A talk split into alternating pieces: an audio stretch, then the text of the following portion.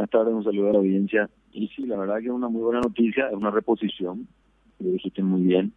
Con esto alcanzamos el nivel que teníamos el año pasado respecto al presupuesto y esto nos va a permitir sostener la planificación que habíamos hecho el año pasado en relación con el presupuesto de este año que sufrió ese corte. Así que esto trae un poco de tranquilidad, pero es importante aclarar que en el cáncer lo que se tiene siempre va a ser insuficiente. Nosotros estamos trabajando por mínimamente duplicar o triplicar el presupuesto en un lapso al menos de un año y medio, dos años, ¿verdad? Y de hecho se espera que, que el nuevo gobierno también, dentro de lo que significa la descentralización, entienda que nosotros tenemos que ampliar, sobre todo considerando que el Instituto Nacional del Cáncer, conforme a la ley 62-66, se encarga de cubrir a todos los pacientes sin discriminar. Nosotros proveemos de medicamentos a pacientes del sector público, del sector privado, de los hospitales de las universidades y a todos los habitantes de la tierra, de, perdón, del país. Eh, con esto, doctor, eh, alcanzan el presupuesto de, del año 2022, que son unos 75 millones de dólares, ¿no? Así mismo, con esto nosotros igualamos y como te dije, podemos seguir pensando en que esa planificación que hicimos el año pasado vamos a poder llevar adelante, entendiendo también que si bien hay una aprobación por parte del Parlamento para que esto se incorpore nuevamente al presupuesto, esto no significa que va a estar disponible inmediatamente. Esto significa que va a pasar por un proceso de aprobación por el, Poder Ejecutivo, el presidente va a aprobar la ley, esto va a ir al Ministerio de Hacienda, Hacienda va a comunicar al Ministerio de Salud que ya está disponible, va a buscar las partidas presupuestarias y luego nosotros internamente haremos lo que tengamos que hacer. Pero también para tranquilidad a la gente quiero decirle que al saber que ya vamos a contar con esta partida presupuestaria, nosotros podemos arrancar procesos con lo que ya tenemos y después ir complementando con lo que va a venir. Es decir, que no dependemos de este monto, ya que sabemos que se va a impactar en el presupuesto del INCAN, para iniciar procesos o darle continuidad a lo que ya están, o incluso terminar lo que están a punto de terminar. Eh, doctor, bien sabemos que eh, la mayoría de, estos pacientes que acudan al, hospital o al Instituto Nacional del Cáncer son familias de, escasos recursos, por lo cual, bueno, la enfermedad tampoco eh, espera, ¿no? De hecho, las necesidades en el cáncer son para ayer. En cualquier enfermedad, en realidad, pero en particular el cáncer, que es una enfermedad crónica que no solamente afecta al paciente, sino a todo el entorno familiar, y eso se complementa con la dificultad para la obtención a veces de servicios y medicamentos. Entonces, nosotros ante la necesidad del paciente lo que queremos hacer es acelerar los procesos. Y sobre todo lo que queremos es garantizar la provisión de los medicamentos. Y también una pata importante del tratamiento que es la radioterapia. Es decir, nosotros estamos acá con una planificación que trata de acercarse a la necesidad pero hay que ir pensando en el cambio del modelo de gestión y sobre todo en la posición de los medicamentos, porque cuál es la particularidad de la salud pública en Paraguay, en particular el cáncer, que nosotros compramos tipo a crédito, ¿verdad? Las empresas que tienen la generosidad nos adelantan y muchas veces nos cobran uno, dos, tres años. Y nosotros recibimos los productos, pero no recibimos en base a una a un padrón identificado de pacientes, sino al consumo mensual a través de un histórico y esa es la metodología que tiene que cambiar, porque acá lo que hay que hacer es garantizar de manera explícita la provisión del medicamento al paciente del inicio al fin. Y ese es un desafío y sobre todo se tiene que dar en el Parlamento, porque hay que modificar la ley del cáncer incorporando el hecho de que tengamos que garantizarle al paciente que cuando viene aquí va a tener todas las veces que requiera el tratamiento. Porque ¿qué pasa hoy?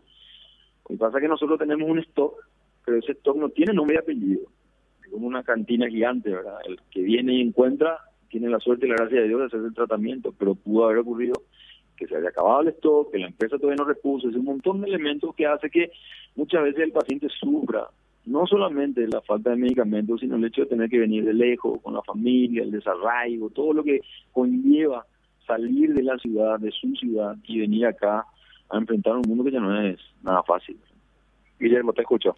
¿Cuánto? Eh, eh, eh, estamos empatando, decía de alguna manera, palabras más, palabras menos el doctor.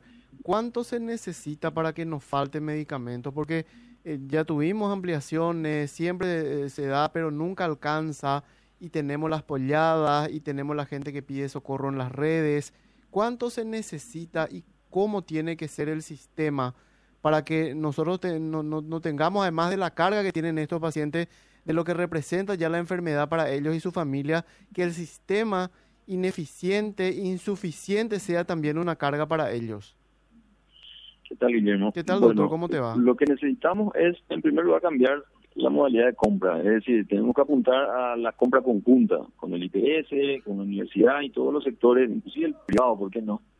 Para poder de esa manera, lo poco que hay, distribuirlo de manera más eficiente. Y si me preguntas cuánto necesitamos, y en realidad es muy difícil, pero mínimamente tendríamos que duplicar para que podamos estar con una base tranquila y a partir de esa base empezar a trabajar por un padrón que nos permita a nosotros identificar a todos los pacientes, porque vos podés tener 100 pacientes y decir, bueno, estos 100 pacientes consumen 400 ampollas de un medicamento al mes. Pero ¿qué pasa? De esos 100 pacientes, a veces el 20 o el 30 o el 50 mira otro tipo de medicamento y ahí surge una nueva necesidad. Entonces es, es complejo el manejo de la compra de medicamento en el cáncer, pero la base tiene que ser la compra conjunta porque no es lo mismo comprar 100 ampollas del Instituto Nacional de Cáncer que comprar 300 juntando la necesidad del IPS y la necesidad del hospital de clínicas, por una cuestión de economía de escala, ¿verdad?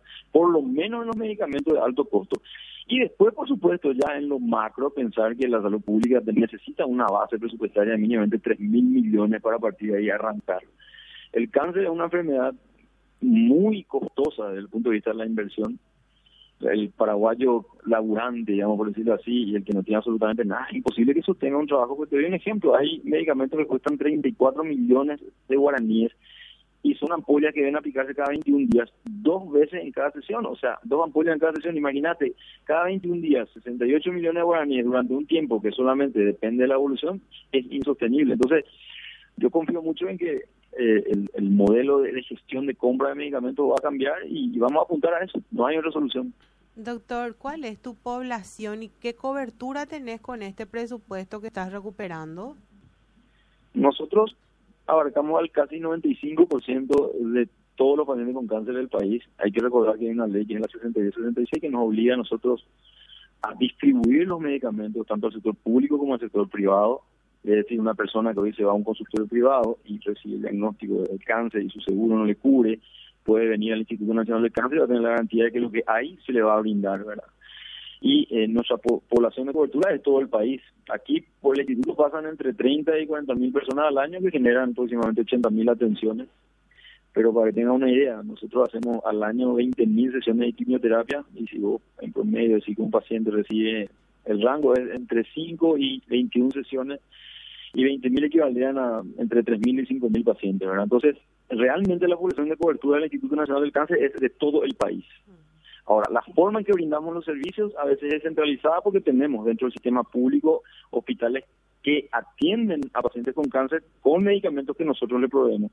Y también ahora el sector privado que lleva los medicamentos y eso también ayuda a descomprimir un poco, pero realmente el presupuesto que tenemos hay que mínimamente duplicar. O sea, pero ¿cuánto es la población? ¿Cuánta gente tienen estadísticas ustedes registradas que, que sufren cáncer? Nosotros, eh, para tener una idea, por aquí pasan 30 mil personas al año y mm. al año en Paraguay entre 5 mil y 8 mil se enteran que tienen cáncer. El último estudio de, de población afectada de cáncer se hizo en el 2011, está haciendo ahora uno nuevo y se va a actualizar, pero más o menos para tener una idea, esa es la, la cantidad. 30 mil personas aproximadamente pasan por el Instituto Nacional del Cáncer y en Paraguay entre 5 mil y 8 mil se enteran y de ese casi el 90% de ese porcentaje o de ese total vienen otra vez aquí. Mm. Y eh, de, todo, de todos los niveles sociales, ¿verdad? Totalmente, no, mira, acá tenés a que no tiene absolutamente nada y es su primera opción, aquel que tiene un poco y hasta que se la acaba y aquel que tiene un seguro y que tiene una cobertura temporal y después ya no. Por eso es que yo insisto en el modelo compra conjunta, que debe incluir a los seguros privados también, porque hay un detalle importante. Aquí vienen muchos pacientes que tienen seguro privado y nosotros al seguro privado le quitamos la carga del medicamento oncológico. El seguro privado se encarga de lo que sería la hotelería y los insumos y los medicamentos que tienen bajo costo. Entonces, yo creo que deberíamos sentarnos en algún momento y también analizar la posibilidad de que ellos, al no tener esa carga tan pesada que es la inversión en el medicamento oncológico, por lo menos apliquen cierto nivel de cuota mensual por asegurado que, en un futuro puede requerir del INCAM. Hay que aplicar eso, hay que legislar sobre eso, doctor, porque si no es muy fácil. Yo vendo un servicio y después te mando a vos la, la, otra parte más costosa, ¿verdad? Así mismo. de hecho, nosotros habíamos cuando planteado... cuando usted estaba diciendo, perdón, doctor, eh, em, una parte llevan los privados, pero eso se va a los pacientes, ¿verdad? Los medicamentos salen, ah, no es que se van a los sanatorios o a, a las prestadoras.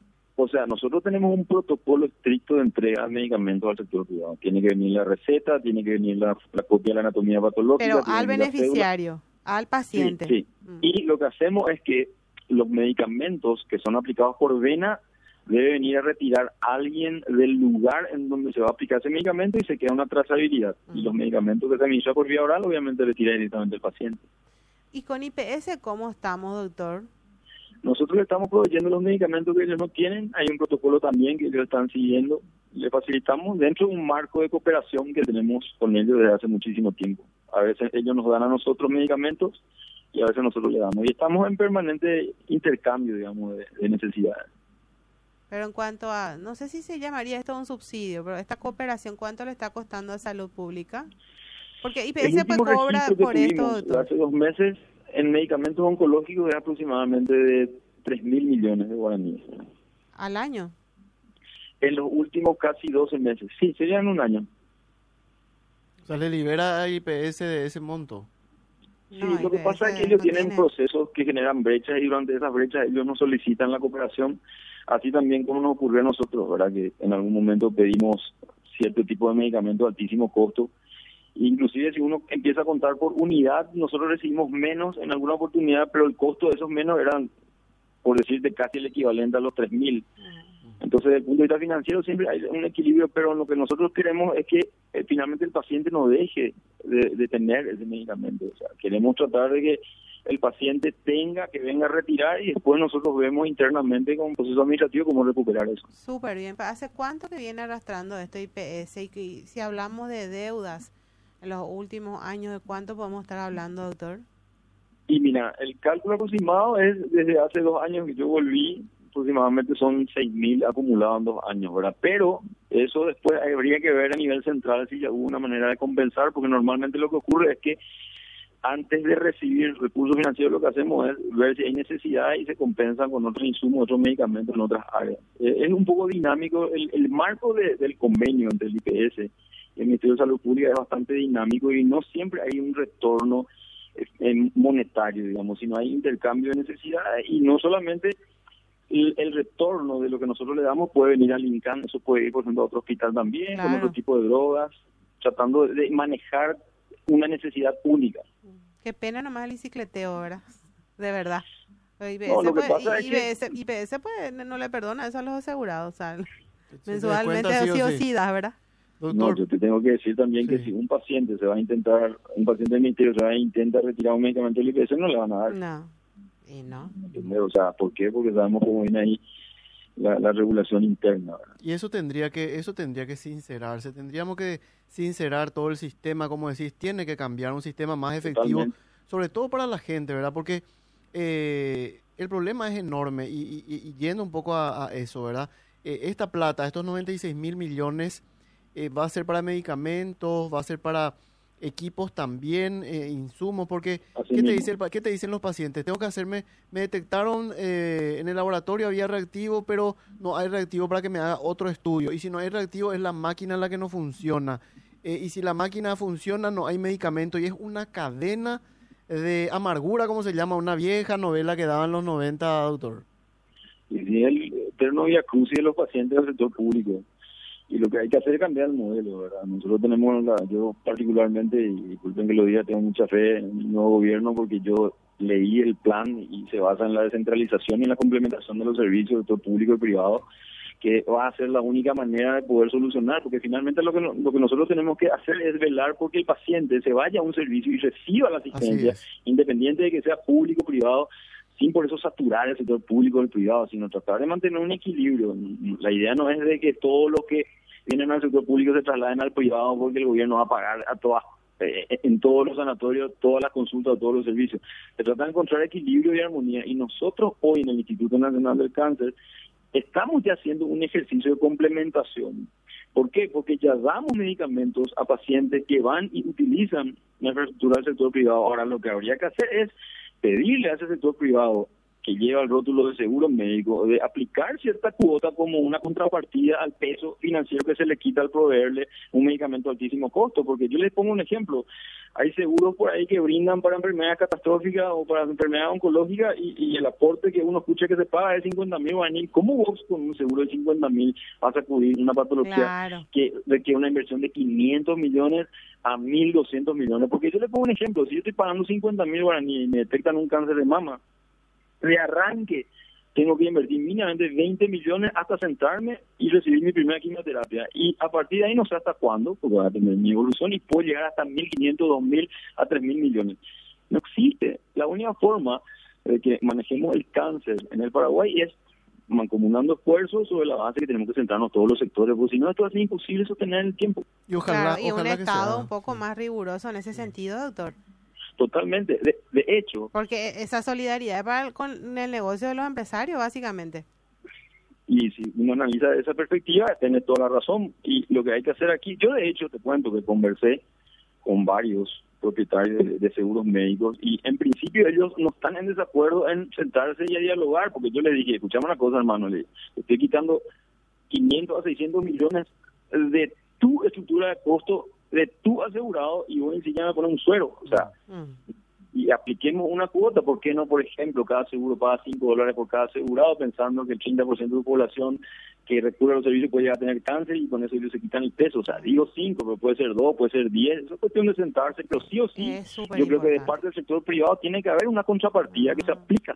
Doctor, eso en todo, no solamente en el cáncer. Vos tenés COVID, vos tenés COVID y no te, te cobran. O sea, vos tenés un seguro del carajo, el más alto que pagar en una prestadora ahora te vas y no te puedes hacer el laboratorio ahí porque te, cobra un dineral, ¿verdad? Entonces, el Estado tendría que no solamente, excelente, ¿verdad? Por lo, el rubro tuyo, pero en los otros sectores estamos la misma, ¿verdad? No, pero mira, vayamos al hospital del trauma, los accidentados, mm. los seguros, que no cubren en su totalidad el daño a terceros, o sea, el Estado termina invirtiendo en un paciente accidentado a moto entre 300 y 500 millones.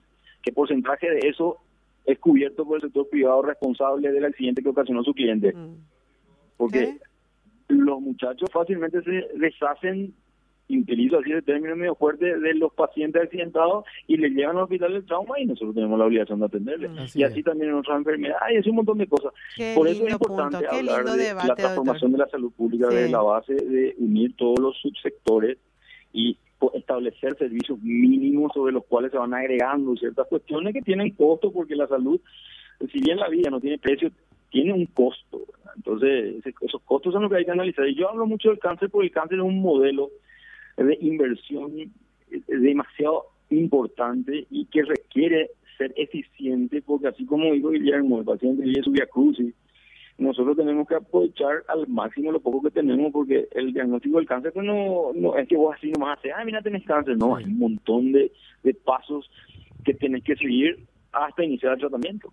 es más, con los seguros VIP, luego que se le adjudica a estas prestadoras, se puede eh, prever un canon para esto. O sea, yo no soy experta, ¿verdad? ¿Y eso tendría que ser por ley? ¿Eso se, eh, podría hacer por ley o...? Claro, mira, acá lo que se podría hacer es modificar la ley 62-66, se incorpora un capítulo específico que garantice la provisión, pero de manera explícita, no que diga el instituto, el ministerio mm. comprará medicamentos, porque si vos haces tipo enunciativo, no, el, el instituto del cáncer comprará medicamentos para los pacientes, no, tiene que decir el Instituto Nacional del Cáncer se encargará de cubrir la necesidad y la demanda de los pacientes desde el principio hasta el fin de la enfermedad, porque eso que implica, implica que el paciente no va a venir más y ya no va a recibir el no, no tenemos, o va a venir mañana, o va a venir pasado mañana, y el paciente se va a la casa sin hacerse su quimio y después no vuelve cuando tiene el pasaje y un montón de historias que ya traemos.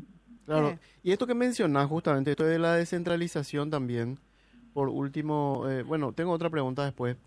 Eh, también está pensado, ya que dijiste que leíste, doctor, porque la vez pasada teníamos un caso con nuestra compañera Rocío Gómez en Itapúa, una mamá madre soltera de cuatro hijos, que si ella no trabaja, sus hijos no comen. Y en la zona creo que había una fundación que le estaba ayudando, pero hasta cierto punto. Y para su pasaje luego no tenía ella para venir a, a Lincoln. Ahí lo ya empezamos. Bueno, Hay que entender que en Paraguay hay una ley que subsidia al paciente con enfermedad crónica que no tiene medios para venir o ir hasta una unidad sanitaria e incluso para su estadía durante el tiempo que requiera. Es una ley muerta que me tocó a mí. Es la primera vez que escucho, es la primera vez que escucho de esa ley y porque medio país va a recurrir a esa ley, te aseguro si es que está en sabía del pasaje, pero no sabía de la estadía. ¿Qué ley es? En realidad es una ley que cubre la necesidad de un paciente para ir a un servicio de salud y eso incluye el pasaje y la estadía. Y esa ley está reglamentada, pero no tiene fondo. Vamos a si este año podemos fondear porque es la solución para eso que vos planteás. Y fue una ley tan bien pensada, porque se hizo hace más de 7 o 8 años, pero nunca se aplicó. Eh, ¿Nunca lo se fondeó, doctor? No, nunca, porque yo recuerdo que me enteré de esa ley porque un grupo de pacientes muy solidarios se fueron a decirme, doctor, acá hay una ley, de la de hecho 45, una cosa así, yo después le puedo pasar. Por favor. Es una ley que me presentaron, en su momento discutimos con el equipo, se reglamentó y está ahí y este año se piensa fondear, ¿verdad? Por lo menos para iniciar y a ver qué pasa, porque la necesidad es inmensa. no, y no va a alcanzar la plata tampoco, estoy seguro, porque... No, no creo que alcance, pero pero es muy específica para enfermedades crónicas y catastróficas, como el cáncer, como los pacientes dializados, como los pacientes con enfermedades así, tipo el lupus. Es un poco así restringido a ese grupo, ¿verdad? Pero finalmente uno se plantea, ¿por qué no todos? Sí, ojalá y ojalá que, que se pueda aplicar, pero incluso si de verdad se descentraliza, si hay fondo a lo mejor no va a ser eh, necesario recurrir a esto si la gente va a tener, digamos, más accesible. Ahora, esta plata que recibiste, esta ampliación que reciben, eh, ¿hasta cuándo va a alcanzar y, para cuánta gente? Por último, te pregunto esto. Bueno, esto nosotros vamos a instruir para que alcance a todo lo largo de este año y por supuesto que como la administración y la gestión, tanto en el ámbito público y privado, es dinámica, nosotros vamos a ir evaluando el consumo de todo lo que se compra, los bienes y servicios que podamos comprar con estos fondos e, e, iremos obviamente solicitando el aumento correspondiente sin esperar que se nos acabe, ¿verdad? Mm. Entonces, si bien esto impacta y completa lo que faltaba, a partir de ahora lo que vamos a hacer es empezar el proceso de ejecución de todos nuestros contratos para los bienes, los servicios, los medicamentos, y evaluar, es la forma, ¿verdad? Uno no puede decir esto me va a durar un año porque lastimosamente en, la salud pública las necesidades son infinitas, ¿verdad? Y los recursos son muy limitados. Pero hay un detalle que es lo que se llama la demanda oculta. La gente se entera que hay cosas y vienen.